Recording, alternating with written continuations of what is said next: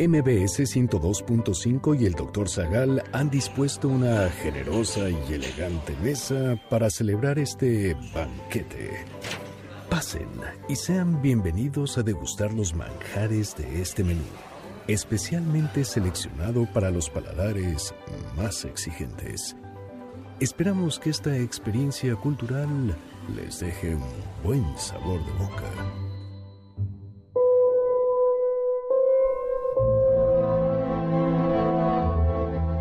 Es un dictador? ¿Cómo era un dictador de la antigua Roma? ¿Las dictaduras son deseables? ¿Quiénes han compartido el hecho de los dictadores? ¿Quiénes fueron las esposas de Porfirio Díaz? ¿Quién fue la mariposa de hierro? ¿Qué hizo Lucía Iriart?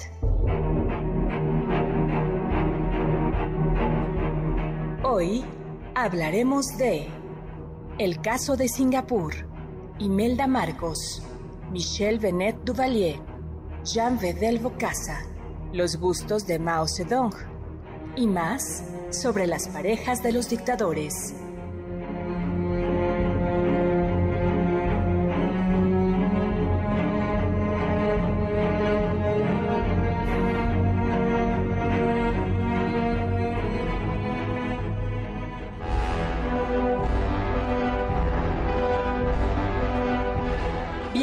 Al banquete del Dr. Zagal. Hoy vamos a hablar sobre no las mujeres que están de grandes hombres, sino las que estuvieron a su lado. Hoy hablaremos de parejas de los dictadores.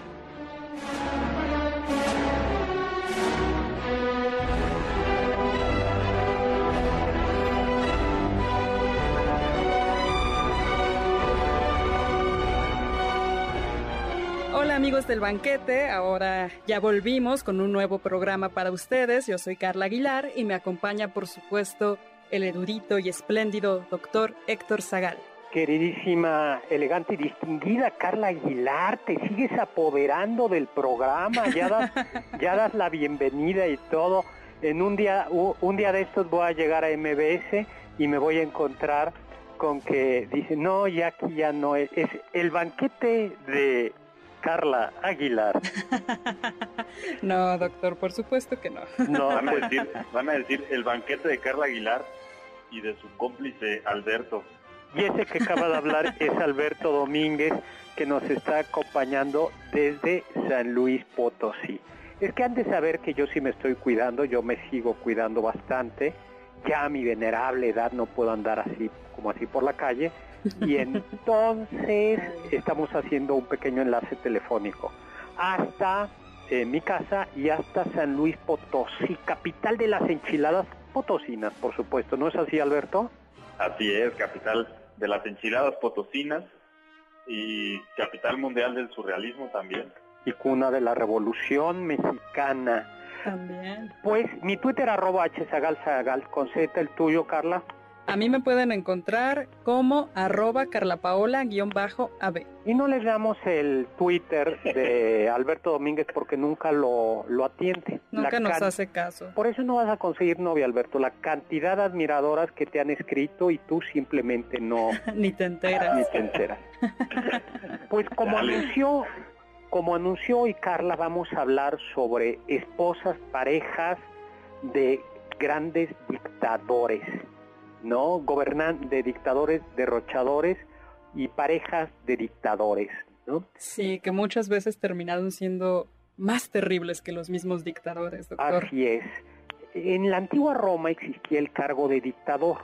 En caso de emergencia, el Senado romano le daba a un personaje, con el visto bueno de los cónsules, unos poderes que se llamaban poderes dictatoriales, que duraban seis meses y el dictador podía dirigir el ejército sin tener que estar constantemente consultando y buscando la aprobación del Senado de Roma. Y mientras ejercía el cargo de dictador gozaba de una especie de fuero, de una especie de inmunidad. Y claro, el cargo de dictador solo era, era entregado o nombrado una persona como dictador en casos verdaderamente graves para acabar, por ejemplo, con una, con una guerra. ¿Cuáles son las maneras en las que un personaje, y de ahí viene la palabra eh, dictador, pero en la democracia, en el siglo XX, dictador eh, ya no tiene este sentido, el dictador de la antigua Roma tenía que ver algo, es algo análogo a los poderes excepcionales. Casi todas las democracias occidentales tienen unos poderes excepcionales o estado de excepción que se otorgan a un gobierno, a un gobernante democráticamente elegido en caso de una emergencia, de un estado especialmente grave y se le entregan pero de una manera acotada. Eso es y temporal, ¿no? Y temporal, ¿no? Pero en las democracias occidentales y no occidentales también en otras democracias o en otros tipos de país, en otros países, más que tipos de país, corrijo, en otros países, ha habido a lo largo del siglo XX figuras verdaderamente siniestras, dictadores. Aquí voy a decir algo que no es políticamente correcto, pero la izquierda también ha generado, ha tenido grandes dictadores. Y si bien es cierto que la derecha está salpicada, poblada de dictadores, la izquierda ha tenido eh, personajes que han sido dictadores especialmente crueles, mortíferos y además yo creo que de los cuatro peores dictadores del siglo XX, dos fueron dictadores comunistas y murieron en su cama. Hay dictaduras de izquierda y hay dictaduras de derecha. ¿Cómo llega una persona a ser dictador? A ver, ¿de qué manera se les ocurre, mi querido Alberto? Pues la manera más fácil es que voten por ti, ¿no, doctor? Vas a, las elecciones, votan por ti y luego cambias la ley. Exactamente, ¿no? Como fue el caso de Hitler, ¿no? Exactamente, ese es el caso más... Eh, en realidad Hitler no llegó por un golpe de Estado, sino como llegó con una victoria arrolladora el pueblo alemán, tras la derrota de la Primera Guerra Mundial y tras la postración económica de Alemania, terminó dándole, extendiéndole un cheque en blanco al, a Hitler y al partido, y una vez estando en el poder y con una mayoría en el Congreso, en la Cámara, en el, ¿cómo se llama? Bundes, eh, no me acuerdo ahora mismo cómo se llamaba el, el, el Congreso de, legislativo de la, de la República Alemana, le terminó otorgando legalmente unos poderes excepcionales que convirtieron en un dictador legal, eso es lo terrible, a Hitler, ¿no? Claro.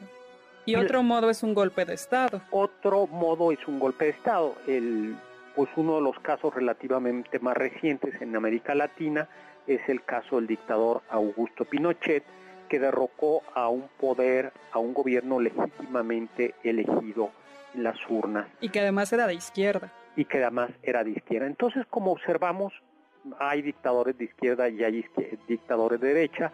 Y ahora, yo creo que algo es que para que haya un golpe de Estado, esto es bien importante, por ahí corren rumores de que los golpes de Estado, en realidad los golpes de Estado los da el ejército. Entonces, cuando un gobierno cuenta con el apoyo del ejército, no hay eh, posibilidades de, golpe, de, Estado. Incluso lo que puede haber son revoluciones, rebeliones, sediciones, pero cuando un gobernante cuenta con el apoyo del ejército es prácticamente imposible un golpe de Estado. En Latinoamérica todos los dictadores que llegaron al poder llegaron, prácticamente todos llegaron vía eh, golpe de Estado por el ejército. Por eso cuando a mí me hace un poco de gracia cuando en algunos países de América Latina dicen, no, es que criticar al gobierno es generar un golpe de Estado, dices, bueno, eso no puede pasar cuando un gobierno cuenta con el apoyo del ejército. Claro. Ahora, algunos dicen eh, que tienen ventajas. ¿Por qué las dictaduras, no? ¿Y cuáles algunas de las legitimaciones o justificaciones que ha habido para intentar... En México pasa mucho eso, ¿no, doctor? Eh, de hecho, pues a mí me ha tocado mucho escuchar incluso a algunos alumnos decir, eh, ojalá tuviéramos otro gobierno como el de Porfirio Díaz. y, lo que aducen es que hubo supuestamente mucho progreso económico y cultural y, urbanístico. Pero pues lo, que yo siempre les digo es que a pesar de que podríamos hablar de cierto progreso económico, urbanístico, la, la decadencia humana que provocan las, las tiranías no son comparables con ese poco progreso. Así es. Y algo que sucede es que a veces una de las justificaciones dice para sacar adelante, para acabar con la corrupción o para sacar adelante un país económicamente, hace falta un gobierno fuerte, sólido, concentrar poder en la figura. Esto es lo que se, esta es la legitimación de Porfirio Díaz después de un estado de caos, un estado de postración económica. Quienes defendían el gobierno de Díaz decían México después del caos, de la corrupción y de la pobreza que vivió en el siglo XIX, lo que necesitaba era una mano dura, rumbo firme, que pudiera eh, poner en orden. ¿no? Parece que a los seres humanos en realidad no somos tan democráticos como, como queremos. No, de repente sí somos como diría Thomas Hobbes, ¿no? Que nos tememos unos a los otros y fácilmente cedemos nuestra libertad a cambio de sentirnos seguros. Exactamente. Hay eh, algunas dictaduras, muchas hay, hay dictadura, hay un caso de una dictadura, sin embargo, eh, que nació un país que nació como dictadura y que a pesar de eso sí consiguió un progreso económico en su país. ¿Cuál es? La gente va, no, eh, seguramente no va. Un progreso económico relativamente distribuido, además. un alto nivel de vida, que es cuál? Así es, Singapur. Singapur. Exactamente. Un estado que se convirtió en independiente, en un estado autónomo en 1965, independiente de Malasia y del dominio británico, una isla pequeñita sin recursos naturales y donde la clave fue el gobierno de Lee, Kun, Lee Kuan Yew, que ocupó el cargo de primer ministro por la friolera de 30 años. 30 años. Un dictador capitalista, ¿no?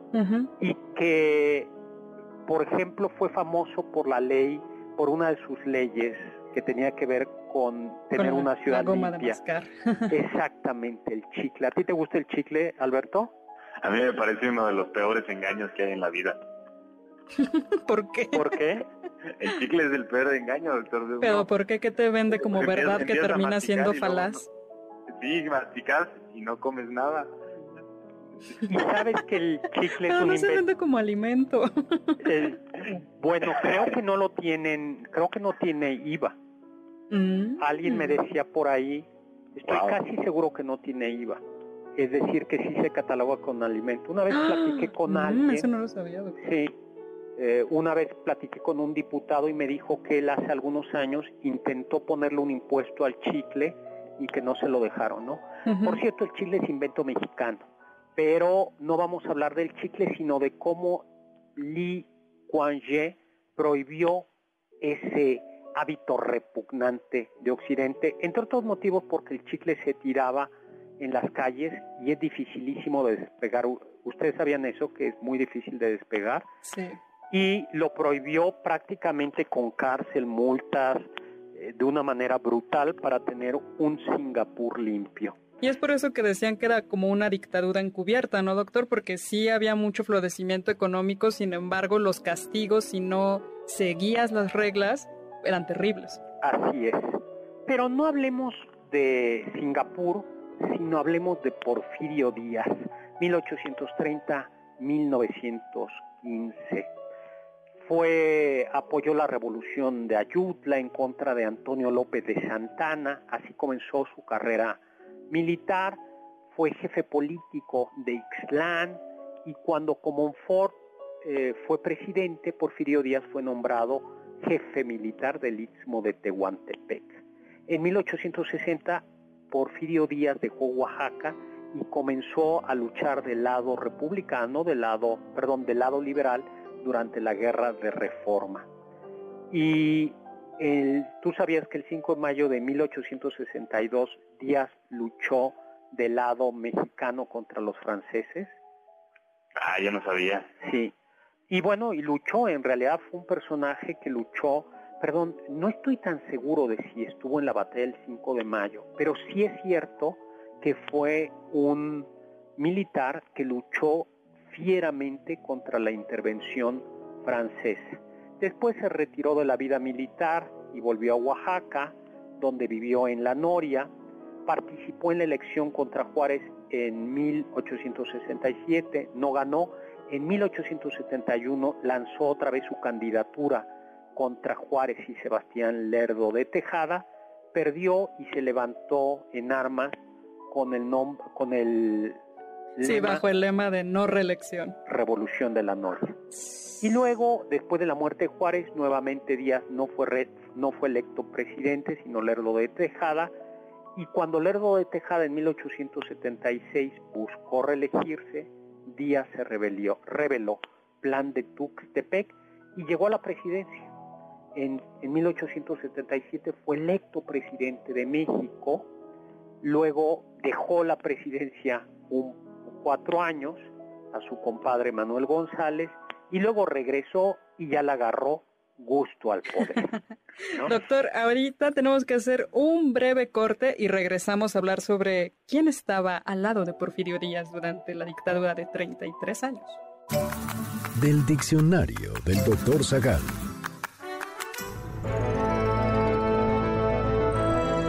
George Orwell autor de la novela distópica de 1984, se imaginó una neolengua en la cual se forzaba a los gobernadores a doble pensar, es decir, a mantener dos pensamientos contradictorios, uno según la doctrina del partido y el otro opuesto a esta, pero siempre afirmando y actuando según lo demandado por el partido.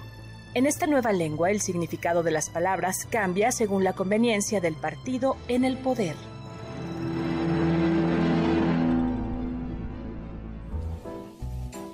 ¿Están disfrutando el menú? Después de esta pequeña pausa, regresamos al banquete del Dr. Zagal. ¿Quieren contactar a los ayudantes del chef? Pueden escribirles en Twitter, arroba Carla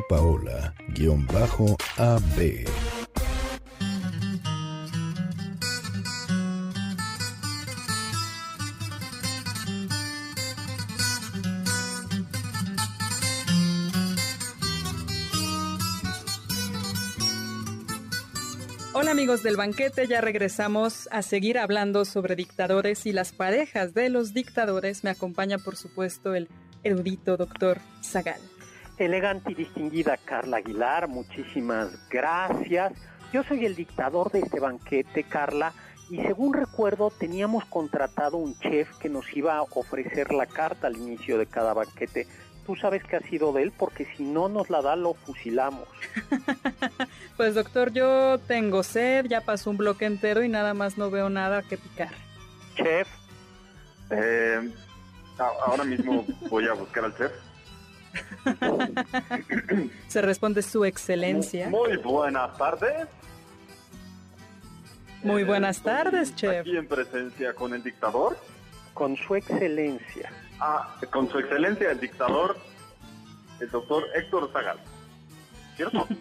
Cierto. A ver, ¿qué nos preparaste?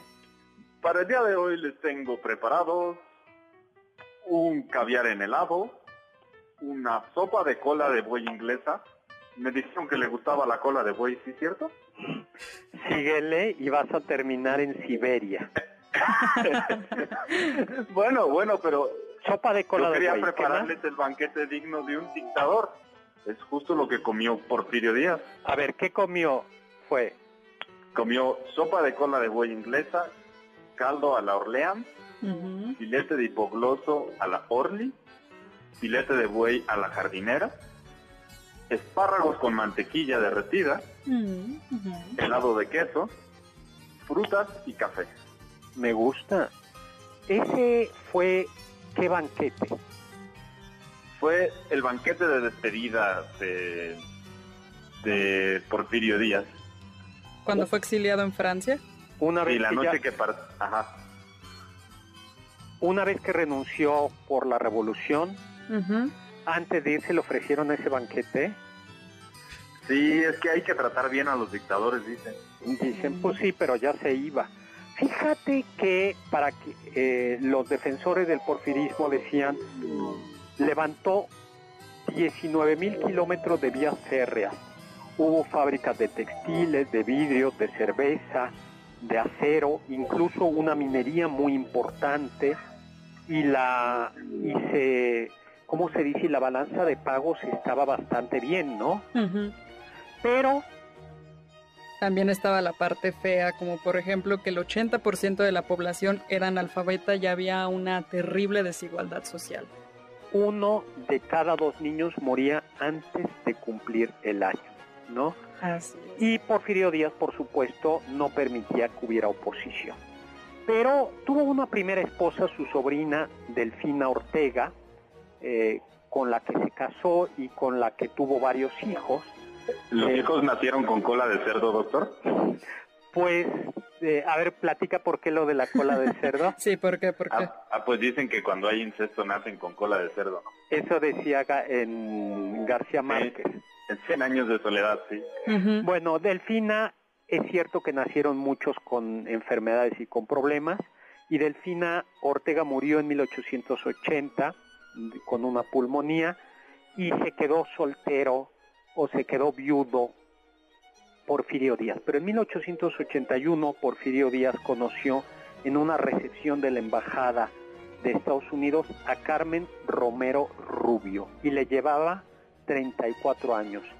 Se enamoraron, dicen algunos, y el hecho es que se terminó casando con ella. Las malas lenguas dicen que en realidad no fue una cuestión de amor, sino que Porfirio Díaz lo que quería, Romero, eh, Carmen Romero Rubio era hija de un personaje, digamos, de la vieja aristocracia mexicana o de los conservadores mexicanos, por decirlo de alguna manera. Y que había estado exiliado en Estados Unidos, ¿no, doctor? Y entonces se había atrevido a volver cuando las cosas ya se habían calmado en México. Así es.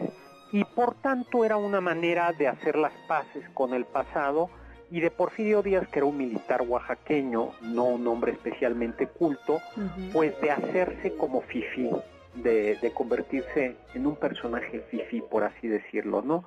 Y Carmen Romero Rubio lo fue como, ¿cómo se dice? Lo fue Puliendo. educando casi, casi, ¿no? Lo fue Pul- puliendo. puliendo desde el punto de vista social y, y murieron juntos. Ella se fue junto con él al exilio, ¿no? Sí, Es una persona, es un personaje interesante, ¿no? sí, murió en 1944. Carmen Romero Rubio vivía allá en la Ciudad de México y lamentaba haber dejado en Francia los restos de Porfirio. Vayamos a Stalin, que murió en 1953. Stalin, cuya madre quería que no era su verdadero nombre, el nombre de Stalin. Stalin, la madre de Stalin quería que él fuera sacerdote, pero la lectura del Capital hizo que se acercara a las ideas revolucionarias de Lenin. En 1901 eh, se acercó al Partido Socialdemócrata y en 1905 participó en la revolución de ese año contra el zar. Eh, durante la revolución rusa en 1917, Stalin fue editor del periódico comunista Pravda y en 1922 fue nombrado secretario general del Partido Comunista. Tras la muerte de Lenin en 1924, Stalin agandalló, se impuso como nuevo líder, expulsó a Trotsky y, e impuso un gobierno totalitario. Pretendía, eso sí, volver a Rusia una potencia de primer orden. Y Stalin formó un culto a su persona, su retrato estaba en escuelas, en fábricas, y decían que si alguien sacaba la cabeza, si alguien resaltaba, si alguien de alguna manera amenazaba a Stalin, aunque fuera de lejos, pues te esperaba la, ¿cómo se dice? La Siberia o el pelotón de fusilamiento. Era, era, yo creo que es uno de los, de los eh, dictadores más crueles. Se calcula que directamente él debe haber ordenado la ejecución de unas 200 mil personas y que murieron millones de personas porque además desplazaba a la gente, llegaba a un pueblo y le decía, todo este pueblo se va a este otro lugar a fuerzas, los cambiaba. Eh, era un hombre verdaderamente temible, temible Stalin, Em, y que no admitía, no admitía opiniones en su contra, y, y sin embargo Stalin tuvo esposa. ¿Y cómo era la esposa de Stalin? Pues la Santa, yo primera... creo. ¿Era qué? Santa, o cómo lo soportó. Pues no le quedaba de otra. Y no lo soportó tanto. porque murió pronto. Tuvo dos esposas, aunque se dice que tuvo muchísimos amoríos y eso fue lo que terminó Bueno, una de las cosas que terminó volviendo loca a la segunda, que era Nadia Ali... Ay, ¿cómo se dirá? No, Aliluyeva. Aliluye, Aliluyeva. Ujú, Aliluyeva, ¿no? Nadetsa Aliluyeva. ujú. Con ella tuvo dos hijos, Vasily y Svetlana, que era como la princesa Sí. de la Unión Soviética. Y que murió, eh, Ali, ¿cómo, coment- ¿cómo pronunciaste? Si tienes Es pronunciación. Aliluye, Aliluyevna. Murió en 1932, oficialmente de apendicitis, pero junto a su cuerpo se halló un, cada, un Un revólver. Y la muerte ocurrió después de una discusión y una suntuosa cena. La esposa tenía que soportar las infidelidades de Stalin, que tenía particular debilidad por las mujeres jóvenes. Y Stalin la maltrataba, le, le hacía chistes obscenos en frente de sus subordinados y la trataba como si fuera eso, un, un súbdito más. Incluso se regocijaba con los celos de, de Nadia, ¿no? Por ejemplo, Es decir, hay una anécdota, ¿no? Que llevó a su secretaria supuestamente porque estaba ebrio a, a su, a su casa y, y no dudó en acostarse con ella justo enfrente de su esposa.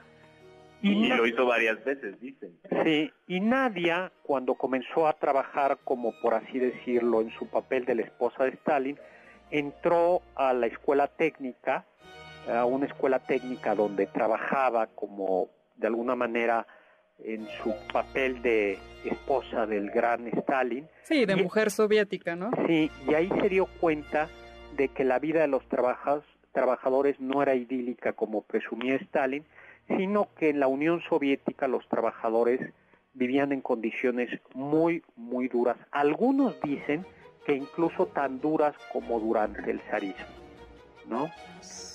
Doctor, tenemos que ir a un breve corte, pero volvemos. Regresamos mi Twitter arroba chesagal sagal con Z.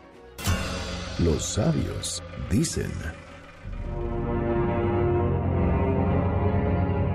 La tiranía totalitaria no se edifica sobre las virtudes de los totalitarios, sino sobre las faltas de los demócratas. Albert Camus. ¿Faltaste a alguno de nuestros banquetes? ¿Quieres volver a degustar algún platillo? Escucha el podcast en www.mbsnoticias.com. Ya volvemos a este banquete después de un ligero entremés comercial.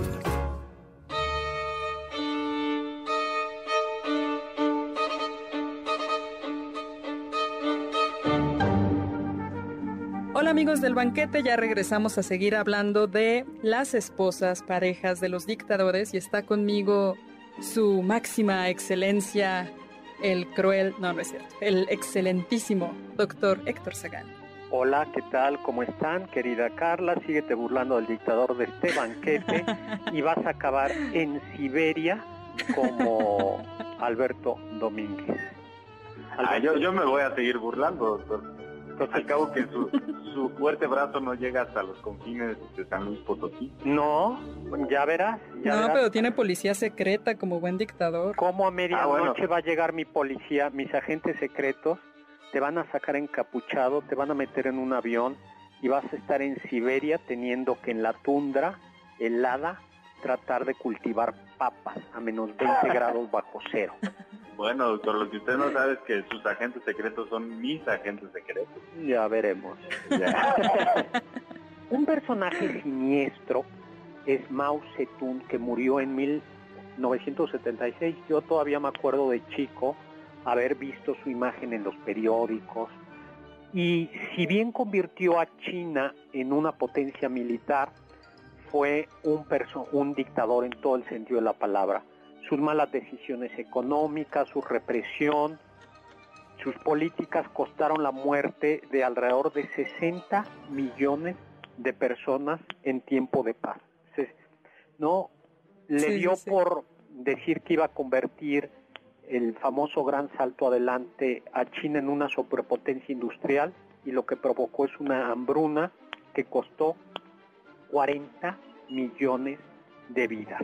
En realidad, el momento en el que China comenzó a desarrollarse económicamente fue cuando Mao murió y, el, y la economía china se liberalizó, aunque todavía no es hacia adentro un país enteramente liberal, sí tiene una economía, dicen algunos que es como una especie de capitalismo de Estado.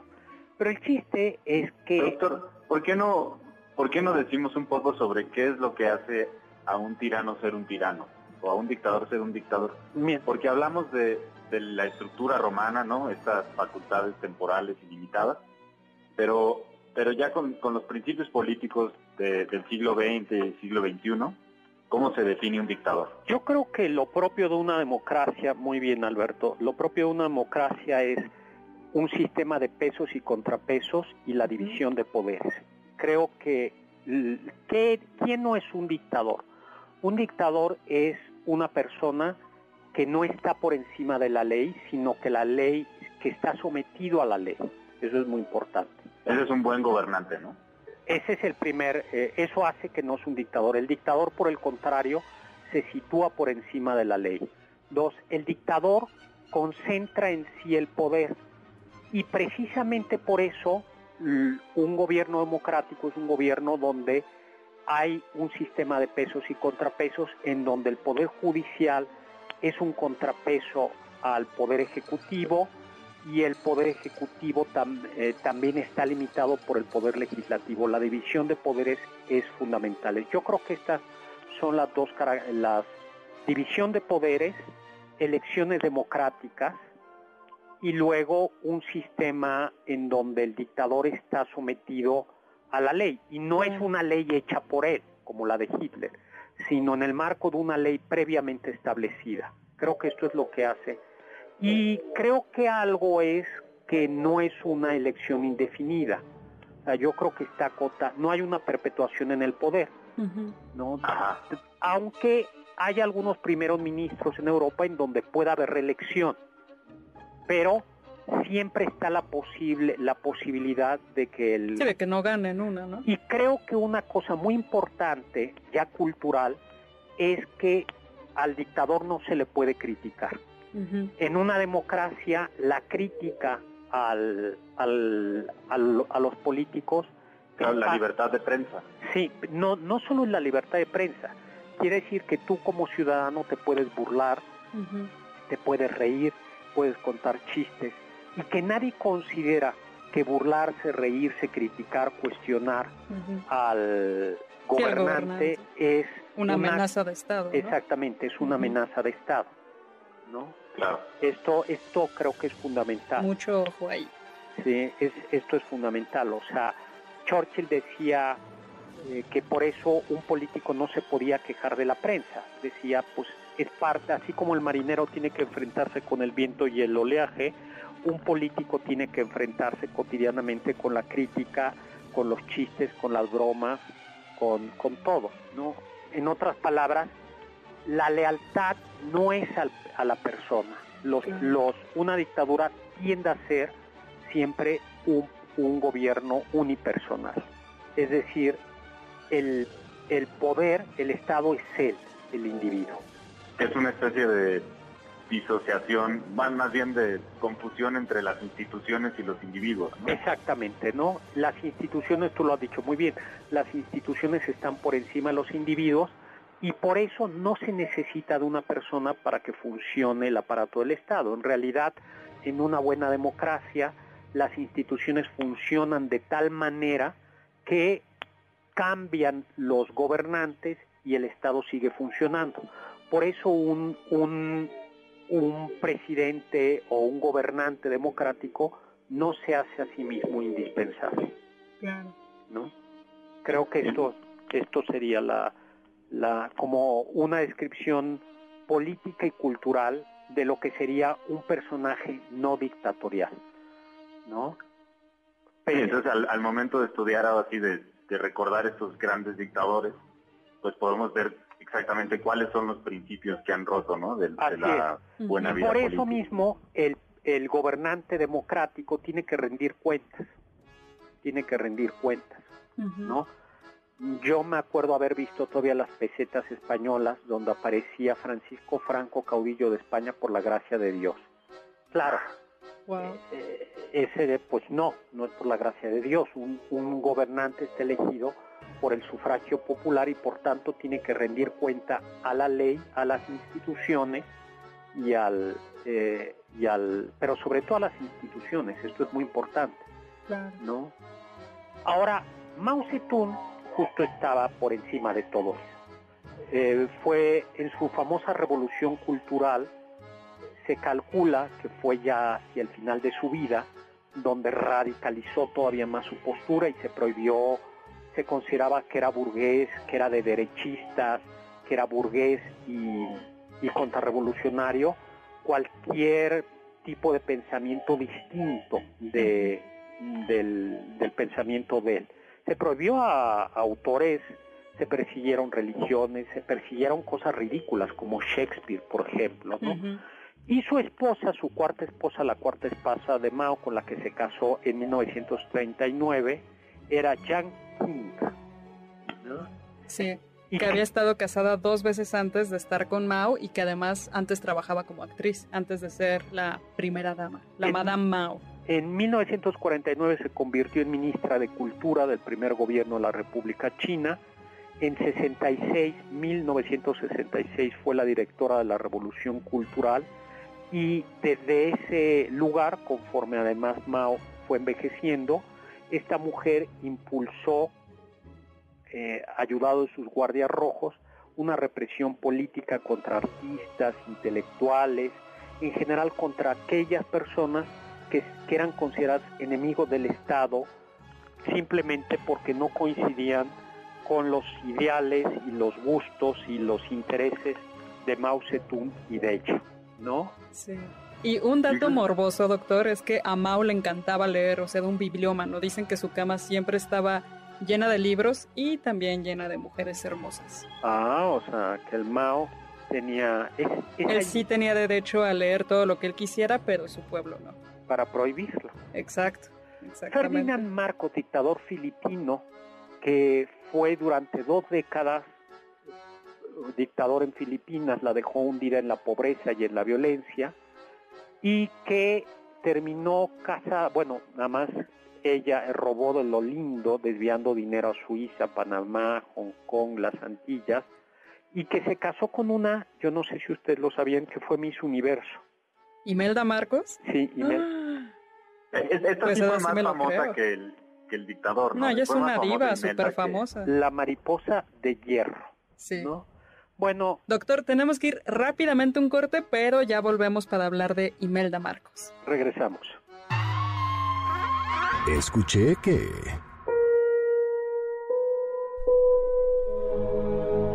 Mao Zedong sufría de una enfermedad venérea que nunca se trató. No le importaba infectar a las mujeres que lo acompañaban en su cama.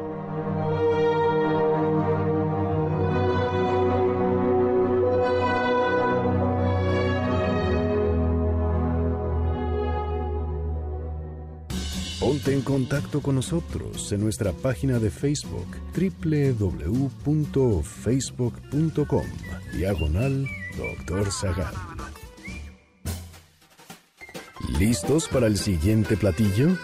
Quédense con nosotros, pues aún queda mucho por picar y la promesa de postre. Hay quien dice que... Jean-Claude Baby Doc Duvalier fue hijo de François Duvalier, también conocido como Papá Doc. Este dictador se apoyó en el descontento de la población negra haitiana y su posición a la élite mulata para ser aceptado por la mayoría de la población. Se aprovechó de la creencia vudú imperante en la isla para infundir terror en los opositores.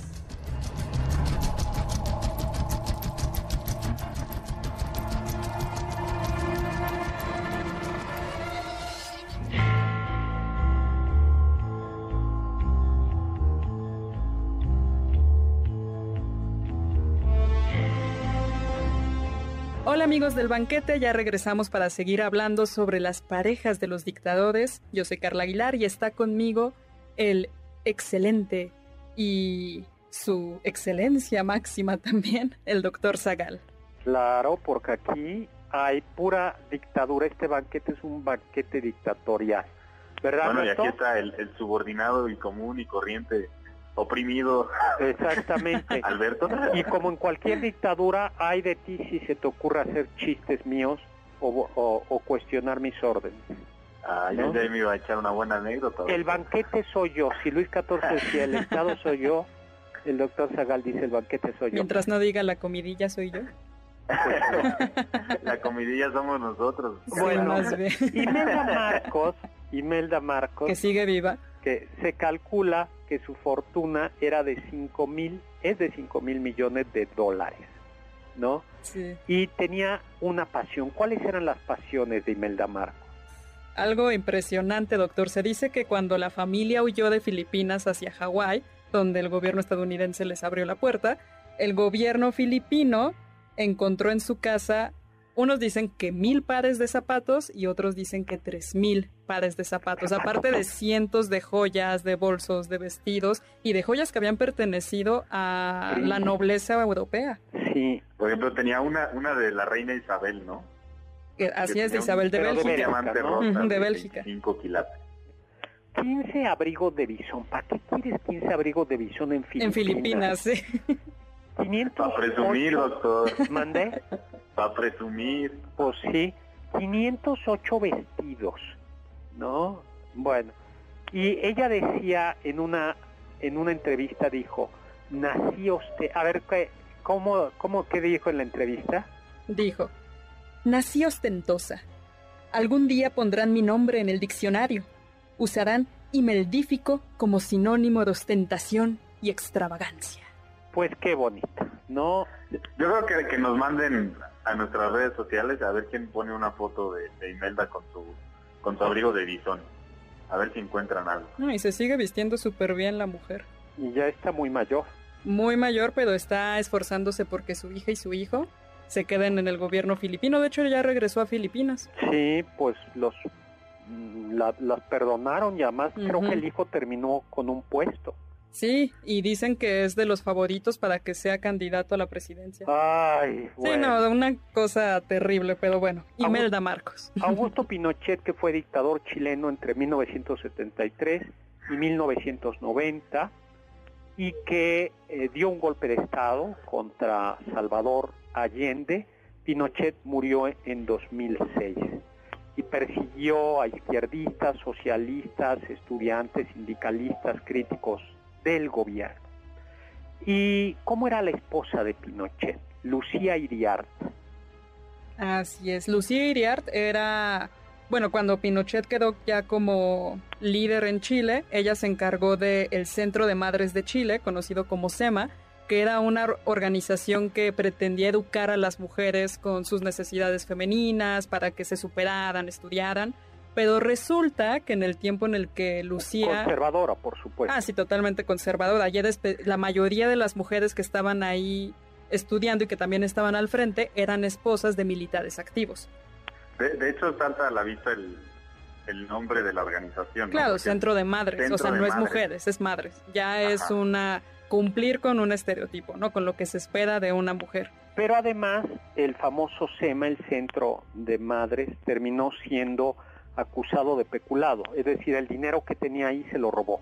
Así es. ¿no? Dicen que tenía una casa de campo, eh, además de ser ostentosa, con más de mil pares de zapatos, que mandó construir y le puso mármol español e italiano y no le gustó el mármol y entonces pedía que lo cambiara. Así como, quiten esta colcha que no me gustó, quiten el mármol, ¿no? Lucía Iriart sigue viva y apenas renunció a su cargo dirigente del no, SEMA en 2000. sí, Lucía Iriart creo que ya no, no sigue viva, ¿sí? Ay, según yo sí, doctor, pero bueno, fue hasta apenas el 2016, a- ahora lo busco, pero en el 2016 viva, tiene apenas 90 y- renunció al SEMA. Tiene Bueno, 98 años. Si, si sigue viva, tendría 98 años. Me parece que sigue viva, pero Wow. lo buscamos. Oye, vayamos a África. Mobutu Seso Seco, Sese Seco, el nombre. leopardo de Zaire, dictador militar de la República de Zaire, actualmente denominada República Democrática del Congo. Fue, llegó por un golpe de Estado en realidad. Mobutu Sese Seko fue dictador de 1965 a 1997. Y, em, no, perdón, fue em, entre, no, entre, de, entre 1965 y 1997 fue jefe del ejército congoleño, ¿no? Y eh, luego fue, fue derrocado en 1997. Así es. Bueno, Mobutu intentó modernizar el Congo y endeudó el país, ¿no? Por miles de millones de dólares. Por supuesto, él se enriqueció y ya el colmo es que el Estado que él dirigía, gobernaba, imprimía dinero falso. Sí. Es decir, un dinerito circulaba y el otro iba a su caja. Bueno, pues eh, Sí, lo Ah, interesante, pero lo interesante es que se casó con dos gemelas, ¿no? sí. exacto, había dos primeras damas. no, bueno, se casó con no con Bobby Ladawa, Ujú. que era la primera dama, Sí. ¿sí? Eh, bueno, no se casó, se fue su Concubina. concubina, porque se casó poco, se, se casó en otro momento. Cuando el Papa Juan Pablo II fue a visitar el Congo, Mobutu en la víspera se casó con ella, con Bobby Ladawa. Así es. Pero pues como no le, le gustaba tanto su, espo- su pareja, Moby Ladawa, y Bobby Ladawa tenía gemela, pues entonces Era la concubina oficial. tenía dos. Tenía su pareja y su gemela, ¿no? Ujú. Aunque Mobutu, eh, Mobutu tuvo grandes propiedades y una fortuna para un país tan pobre como Congo, 5 mil millones de dólares, que era casi el equivalente a la deuda externa de Zaire. Y se la pasaba este, paseando. Es decir, es decir que si que si hubiera, que si no se hubiera robado todo eso, Zaire no tuviera deuda externa. Sí, sí, sí, sí. O si Mobutu quisiera, hubiera que pa- podido pagar la deuda de, del Congo, del Zaire. ¿no? Así es. Pero más bien se dedicó a tener sus propiedades justo en Francia, Suiza, Bruselas, California. Y después de que cae enfermo y, y muere, eh, bueno, es odiado por su pueblo, y le hicieron un juicio, demás. eh, Todos los países que lo habían apoyado durante su dictadura le dieron la espalda, perdió el respeto y la ta- lealtad de su ejército y es odiado por su, por su pueblo. Y en 1997, por fin ya la dictadura de Mobutu llegó a su fin, pero sus dos chicas, la primera dama, ex primera dama y la gemela, siguen viviendo tranquilamente en sus propiedades de Suiza y Francia. El exilio dorado. Así es. Eran Yo no sé conocidas como la Imelda uno- Marcos de África. Luego vayamos a Haití, que es el primer Yo, país. yo iba a decir, doctor, yo no sé cómo puede vivir uno con, con la conciencia de que es un dictador, que está arruinando la vida de millones de personas solo por unos pocos caprichos. Yo creo, Pero no son pocos, ¿no? Yo creo que pierdes la cabeza. sí, terminas, hace- yo creo que es un mecanismo de autoengaño, ¿no? Ujú, Terminas creyendo que estás haciendo bien, claro. te terminas, bueno, tienes el corazón duro por un lado, ¿no? Sí. El corazón muy, Sí, no tienes escrúpulos. no tienes escrúpulos y luego yo creo que a base de no tenerlos te terminas autoengañando y diciendo, bueno, sí, este, tampoco soy tan malo, otros han sido peores. Claro. Sí, la, la esposa del dictador de Haití, que aventaba monedas desde su limusina. Es decir, ¿con qué, no sé, con qué cara avientas monedas desde tu Sí, limusina? las es de Michelle? Benet Duvalier, esposa de el Jean-Claude Baby Doc de Duvalier. Baby Doc, ¿no? Que llegó al poder en 1971 después de la muerte de su padre, Papa Doc, que era que era un también un, Un dictador terrible. dictador. No, esta mujer Michelle Benet Duvalier, por ejemplo, tenía fiestas en el palacio. Haití es el país más pobre de América Latina y uno de los países más pobres del mundo. Y en su palacio mandaba poner el aire acondicionado, todo lo que diera para poder usar sus abrigos. Sus abrigos de bisón. Y televisaba sus fiestas. Y así como para que la quisieran salía en su limusina aventando monedas, ¿no? Así es. Y salió, salió exiliada con su dinerito, ¿no? Sí, yo no entiendo, vive en París, eh, Michelle Duvalier. Como dice Alberto, no entiendo esta gente que puede vivir a costa del dolor. Sí, con la conciencia de haber hundido a un país en la miseria. O estar hundiéndolos. O estar hundiéndolos. Jean Bedel Bocasa, que fue presidente de la República Centroafricana y que se proclamó emperador, ¿no? Al estilo de Napoleón Bonaparte. Sí, pero pues este fue peor porque era un país pobre, ¿no? Y en 1900 y se, sí, se autoproclamó emperador de la República Centroafricana. Su coronación costó 20 millones de dólares, pero para el país eso era mucho, mucho, mucho dinero, ¿no? Y Bocasa tuvo, una, tuvo 17 esposas. Una de ellas era Catherine, Catherine. Denguiade, Denguiade Bocasa. Que fue, por así decirlo, la única esposa que fue coronada emperatriz. Así es. Y el resto yo me acuerdo de las fotos, a ver si las subimos. Y el resto de las esposas eh, llevaban la cola. Se llevaban la cola del vestido en el momento en el que fue coronada. Exactamente. Bocasa era celoso y, boja, y vigilaba, a incluso con micrófonos, a la emperatriz Catherine, quien le dio seis hijos ningún empleado podía estar a solas con la emperatriz.